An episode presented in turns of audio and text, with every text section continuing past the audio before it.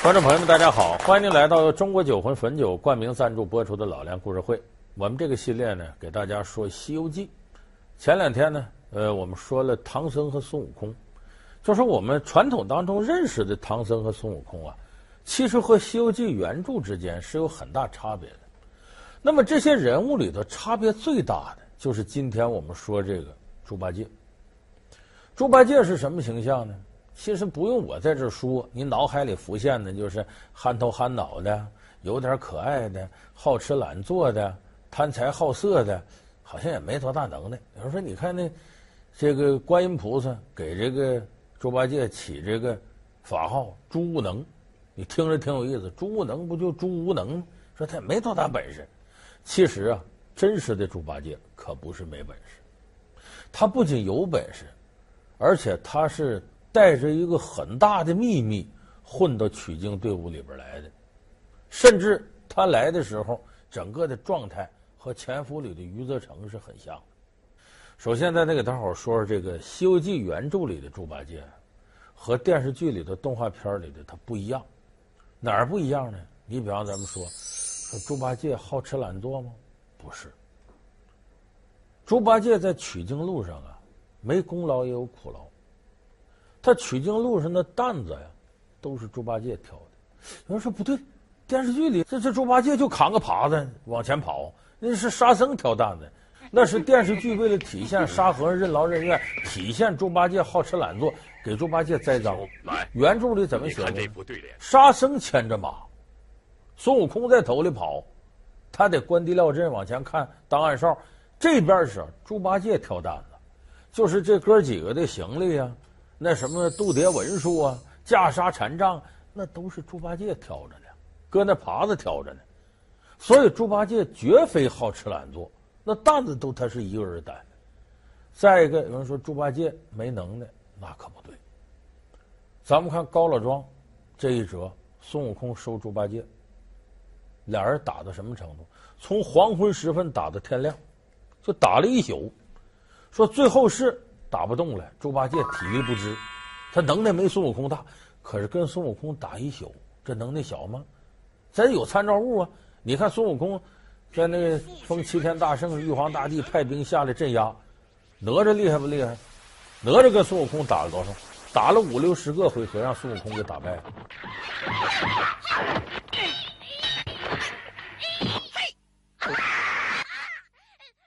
你这么算，猪八戒能耐？起码不比哪吒小吧？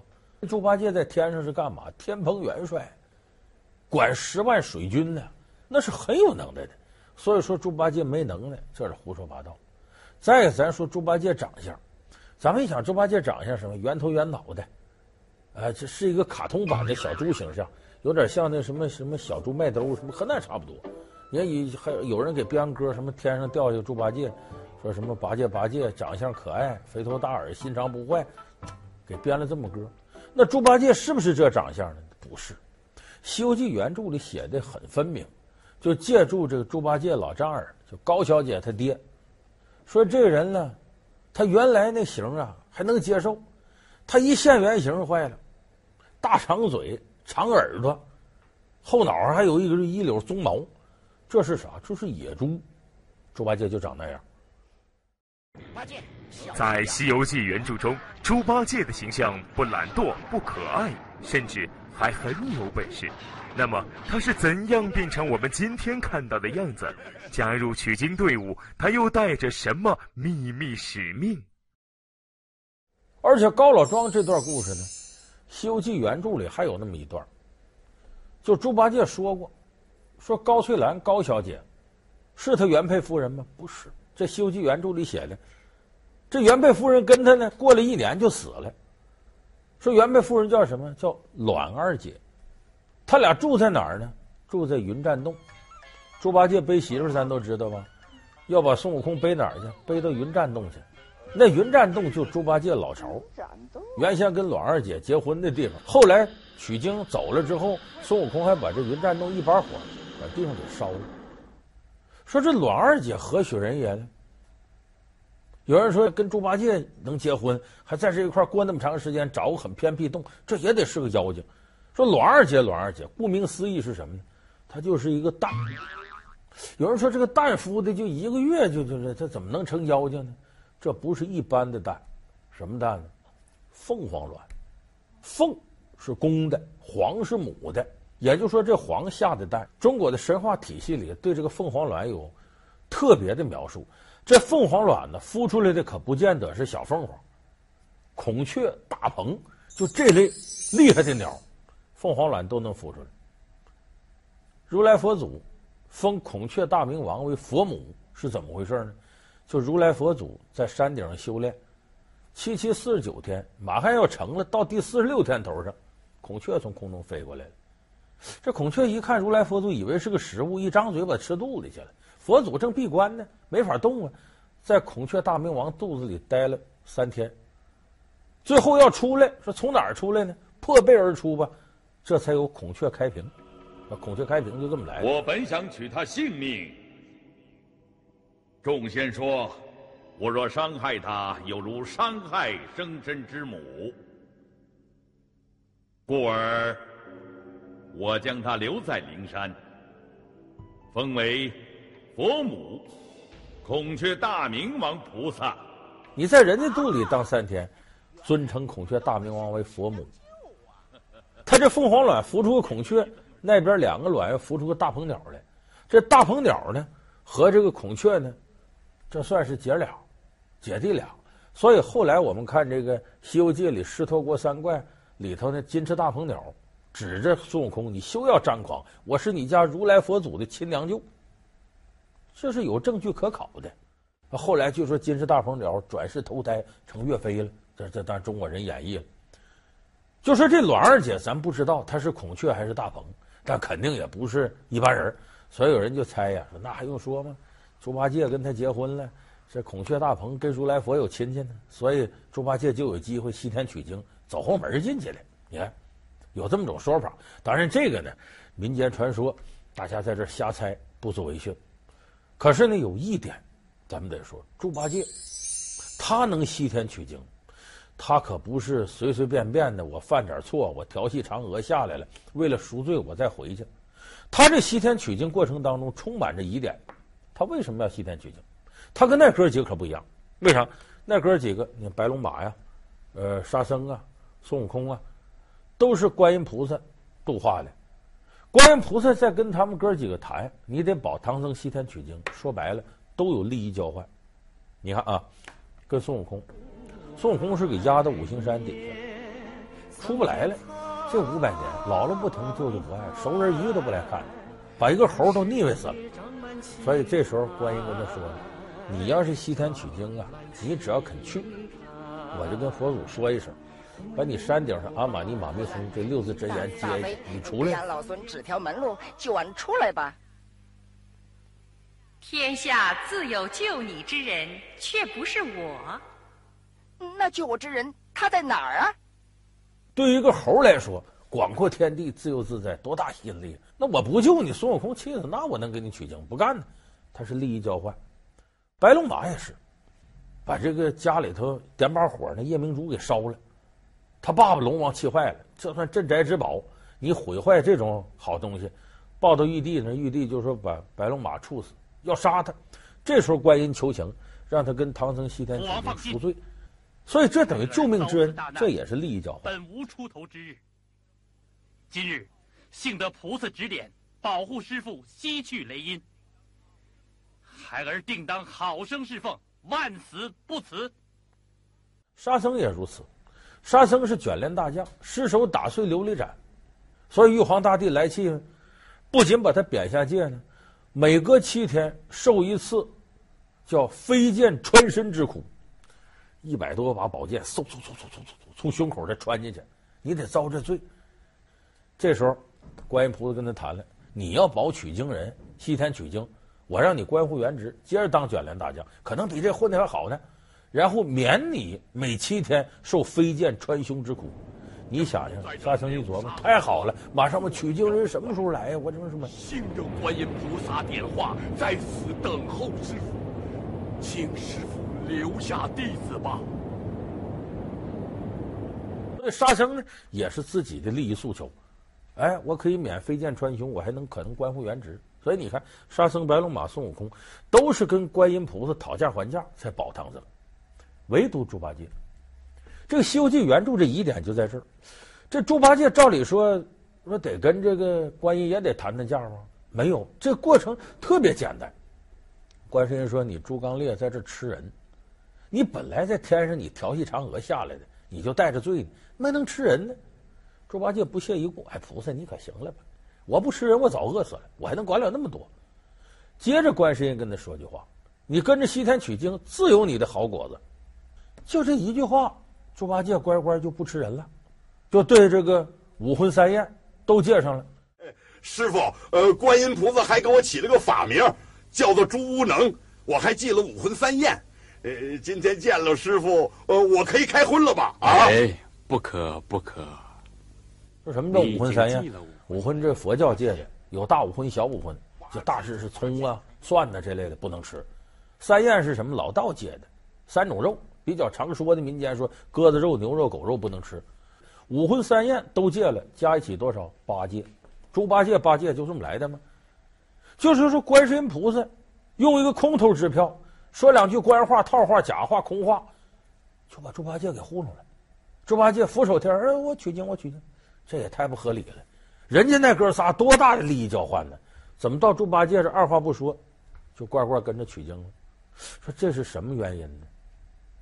咱们前面说了，说这个《西游记》啊，就是合谋下的一盘很大的棋。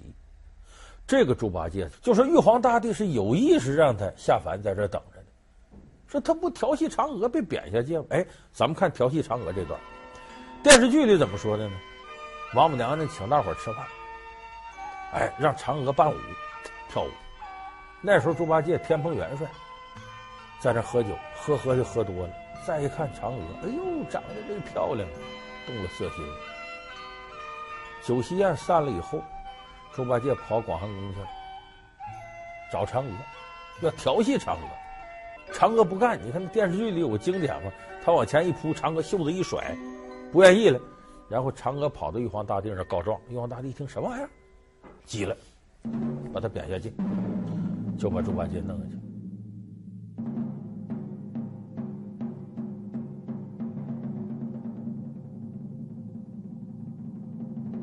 那么原著里是不是这么写的？不是，天蓬元帅喝多了，就跑到广寒宫去了，要见嫦娥。嫦娥出来了，猪八戒一看就动色心了，人嫦娥就回去了，没理他。然后猪八戒气得在门口就直叫唤，结果叫的地动山摇的，被天上的纠察灵官知道了。纠察灵官干嘛呢？就等于我们司法局局长。什么什么？猪八戒啊，天蓬元帅犯天条，就这么的汇报给玉皇大帝。玉皇大帝一看，先说的什么斩立决，直接就杀头。后来太白金星又求情，假模假样的。我们在这个古典小说里常看到，把他推出去斩了。其实这会儿有空，刀手往下拖，拖的挺慢。这人喊：“哎呀，饶命啊，留我一条命啊！”这时候哗啦跪倒一片，大王饶了他吧！啊，若不是众位爱卿求情啊，回来，回回回来，死罪饶过，活罪不免，痛打多少？这都臭了大街了，这情节也是太白金星一求情。其实是什么？玉皇大帝就不想杀他，回来，回回回来，这么着吧，给你贬下界吧，转世投胎去吧。这干嘛呢？我们一对比就发现这里头有破绽。电视剧里头那是想把这情节编圆了，没编好。大宴群臣喝多了，看着嫦娥跳舞起了色心了，到广寒宫调戏嫦娥去了。可是原著里头是呢，不知道什么原因，他就跑广寒宫去了。有一个在南天门呢，一个在月亮里头，他怎么就过去了呢？不知道，就去了。最可笑的是呢，调戏没成功，人嫦娥进去了，没理他，他在这喊上了。咱大伙琢磨琢磨着，流氓要调戏美女，这美女没喊，流氓喊上了，这合理吗？而且喊的地动山摇的，满世界都能听见。这纠察灵官听着，报给玉皇大帝。猪八戒被贬下凡间，这其中竟然有不少可疑之处。那么，他究竟为什么调戏嫦娥，西去取经？他到底是抱着什么目的？整件事情的幕后主使又是何人？这说明什么呢？我们可以把它推理成，这是玉皇大帝跟猪八戒做个扣。这就好像咱们说潜伏特务，怎么潜伏呢？你总得在这头犯点事儿，你才有理由跑那边投降潜伏去。周瑜打黄盖，才能砍责腋下诈降书，假装投降曹操。猪八戒调戏嫦娥就是理由。说玉皇大帝费这么大劲，跟猪八戒唱着双簧要干嘛？针对孙悟空。玉皇大帝想把孙悟空弄死，让猪八戒下界当这个潜伏杀手，到取经队伍里。有人说：“这你都从哪儿琢磨来的呢？”咱们前两集节目说了，这玉皇大帝跟如来佛祖密谋，培养孙悟空，给我弄蟠桃会，帮我把这弄稀里哗啦的，我好精简机构。玉皇大帝用他就用到这儿，可没想到孙悟空接下来这通闹，把玉皇大帝弄桌子底下了。快请如来佛祖，多丢人啊！这是！快去请如来佛祖！你若是能够一个筋斗翻出我的手掌心。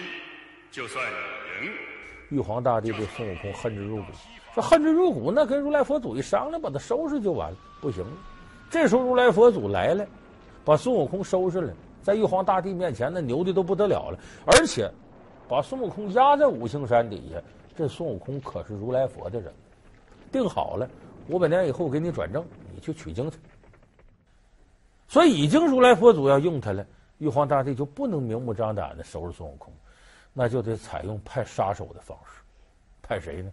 跟猪八戒商量好，你下去把把把这猴子给弄死。说还有什么证据？有，《西游记》里最牛的兵器是啥？是猪八戒这耙子。不对，金箍棒嘛，重一万三千五百斤，大禹时期定海神针。如意金箍棒是牛，可是它跟这九齿钉耙比不了。一个呢，从材料上来讲。如意金箍棒呢，是上古精铁打造，谁造的呢？大禹治水时候吗？大禹是人。九齿钉耙谁造的呢？《西游记》原著写，太上老君造的，用的是北海神兵铁。什么叫神兵铁？就是在冰底下埋多少年的铁弄出来，而且用这个铁呢，人间没有。打造的时候呢，不光太上老君动手，还得五方五帝六丁六甲众神之相助。所以这个耙从来历上来讲。远远比金箍棒来历要大，而且材料比金箍棒要好，而且从出身来讲，定海神针是干嘛的？它是个测量仪器，说白了就大禹治水，说把这棒子往水里一插，测测水深，它不能长能短吗？通过这个就测出水深来了。测量仪器能打仗，人不像九齿钉耙打造出来就是要打仗用的，所以你从全方位一比较，这九齿钉耙。比这如意金箍棒各方面来路要正。这如意金箍棒，你为什么孙悟空把它拿走了？东海龙王开始没怎么心疼呢？因为那东西死沉死沉的，一堆废铜烂铁，你拿拿走吧，没拿那当回事。这棒再短些细些才好。嗯。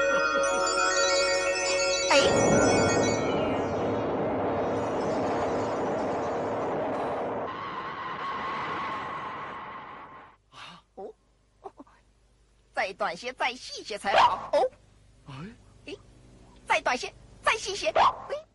所以九齿钉耙就是当初锻造用来杀人的，杀谁呢？这书里头有段附赞，说这九齿钉耙呀，叫任你铜头铁脑一身钢，耙到魂消神气泄。就是你呀，铜头铁脑一身都是钢，耙来了我也能动你，要把你弄死。《西游记》里谁是铜头铁脑一身钢？就孙悟空一个人，太上老君金丹炉里炼出来的，就他一个人。所以这个耙子一开始就针对他来，而且这个耙子珍贵还有旁证。有一段《西游记》有个妖怪，把这个孙悟空、猪八戒、沙僧仨人兵器都给偷走了，偷走了开个庆功宴，叫什么宴？叫钉耙宴。如果要不是这耙子最好，他是庆功宴就得叫如意金箍棒宴，那就不一样了。所以这个耙子是用来对付孙悟空的。可是《西游记》里头那写了这段，孙悟空能耐太大，如来佛祖化成菩提老祖教他这些能耐吗？跟猪八戒一打，猪八戒一耙子下去，你不铜头铁脑一身钢吗？孙悟空没怎么地儿，猪八戒看坏了，这说明太上老君这能耐也动不了他。猪八戒多聪明啊，马上拉倒吧，打不过你，我归顺你得了。借这机会，反正你是替取经人收我的，就这么的乖乖的跟着取经了。可是你看，一开始他那么听孙悟空的，西天取经路上，猪八戒干的什么事儿呢？只要有机会，他往死了整孙悟空。这时候猪八戒就发挥了卧底的作用，诚心想把孙悟空弄死。所以这是玉皇大帝要借助猪八戒完成。有人说：“你说这么热闹，《西游记》后来怎么还是一个挺大团圆结局呢？”哎，这就是猪八戒呀，隐藏的太深了，他的演技太好了，潜伏了那么长时间呢，谁没发现他。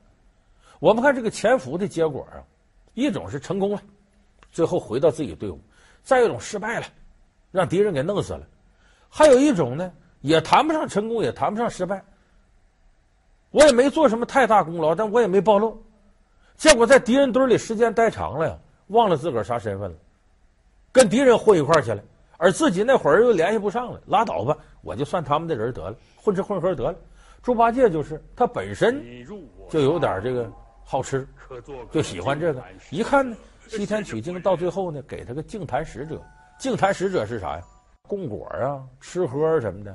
净坛使者，净坛使者。就把这些我都弄干净了，干啥他都给吃了。净坛使者就这个意思。说不这一看我能混吃混喝呢，日子过得悠哉悠哉，我管那个什么玉皇大帝。说他不怕玉皇大帝，他怕啥？如来佛祖比玉皇大帝厉害多了。我找着新靠山了，新老板了，我还在乎他吗？所以这好日子得了，此间乐不思蜀也，乐不思蜀，他就把那全扔一边去了。所以最后咱说呢，猪八戒带着很大的一个秘密。来到取经队伍里，想完成当杀手这个任务，但是他一看完成不了，索性啊，我直接见风使舵。搁现在话说，这就算是双面间谍。所以你从这个角度来看，玉皇大帝是个倒霉蛋了，在这个问题上，他是赔了夫人又折兵。感谢您收看这期老梁故事会，老梁故事会是由中国酒魂汾酒冠名赞助播出的，我们下期节目再见。